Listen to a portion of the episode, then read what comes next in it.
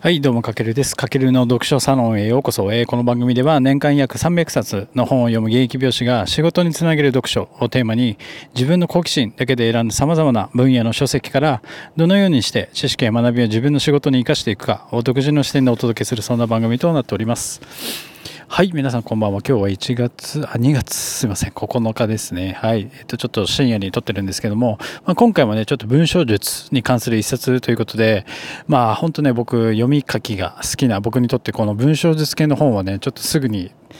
なんか書店で見つけたら手に取って購入してしまう変な癖があります。あの、文章術っていうタイトルで文字見ちゃうとね、もうなんかすぐ手、手に取っちゃってますね。はい。ただやっぱね書くスキルっていうのは突き詰めるとこの文章で商品を売ることができるようになるっていうまあいわゆるコピーライティングと言われるまあ前どっかの放送で話したんだけどまあ一生稼げるスキルの一つなのでまあ書くのが好きな人はあのコツコツ文章術をちょっと一緒に磨いていきましょう。はい。で今回はあれですねたまたま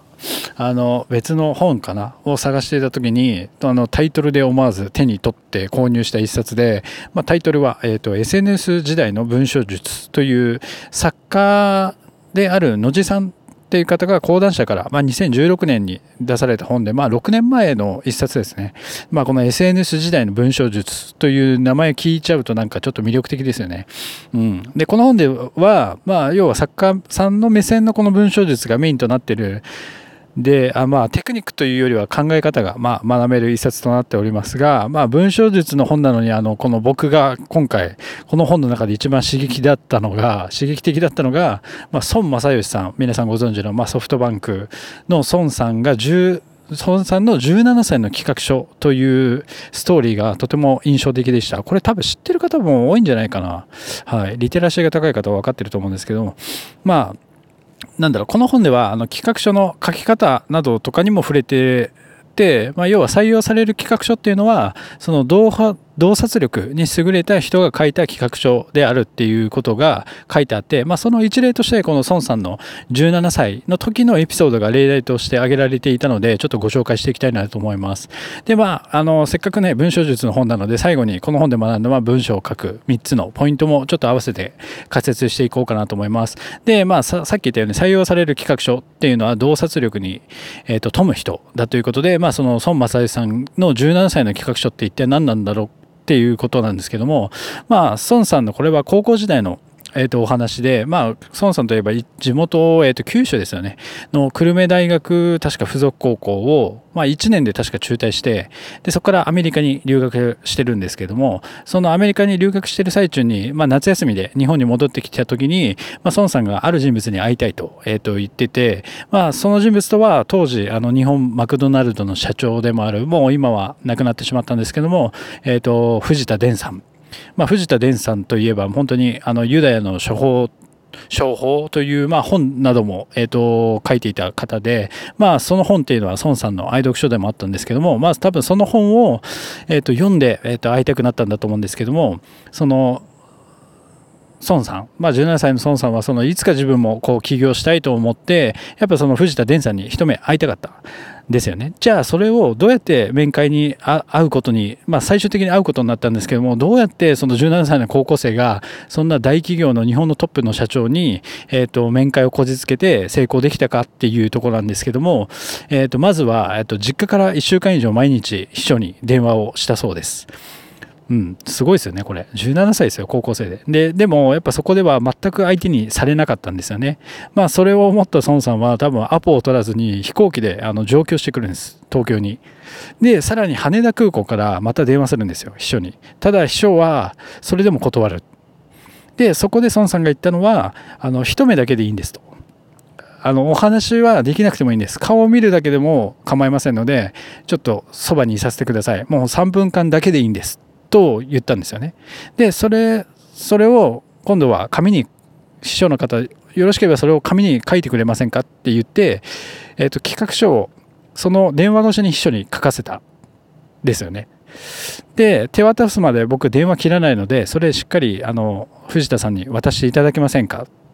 っていうのを電話を切らずにそのまま秘書の方に伝えてその秘書がその手紙を藤田伝さんに渡したところなんと藤田さんは15分だけ会うことを実現してくれたっていう話でで結局なんだかんだで多分あの1時間近く話したらしいんですけどもその時に藤田さんが孫さんに言ったのはこれからはコンピューターの時代だと、えっと、断言したそうでなんだろうお前の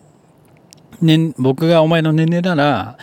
間違いなくコンピューターをやってると。ということで孫さんは素直にそれを受け入れてそのソフトバンクを創設するに至ったわけなんですよね。だ要はここであのこの情熱を持って藤田伝さんに会えることがでなければもしかしたら今のソフトバンクなかったっていう逸話なんですけどもでこれがこの本で何がすごいっていうと要は孫さんのその企画書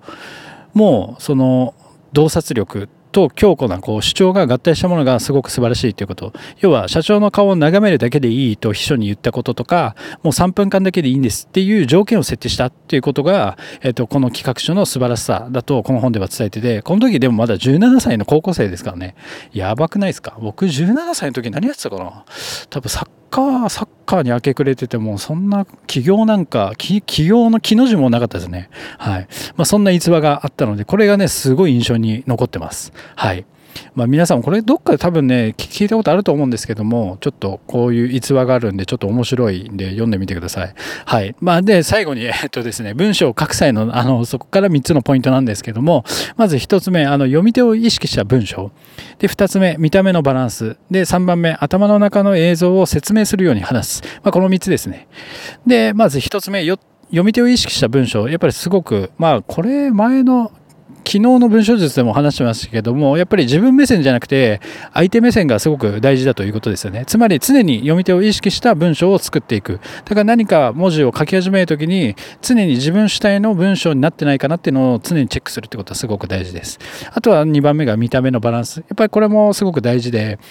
うんと気づかないうちに結構文章書いてると漢字が多くなってこう見た目のバランス的に文字が詰まったように見えるんですよね。だからあえてひらがなにしなくてもいい漢字とかもひらがなにしてこのひらがなとの漢字のバランスをうまく意識してあげるってことはすごく大事ですね。でこの本ではひらがなが、えーと、漢字よりより多い方が読みやすいですよとは言ってました。で3つ目が頭の中の映像を説明するように話す。まあだから要はいい文章って結構皆さんもいろんな小説とか本とか読むと思うんですけどもそのいい文章っていうのは読んでるうちに頭の中に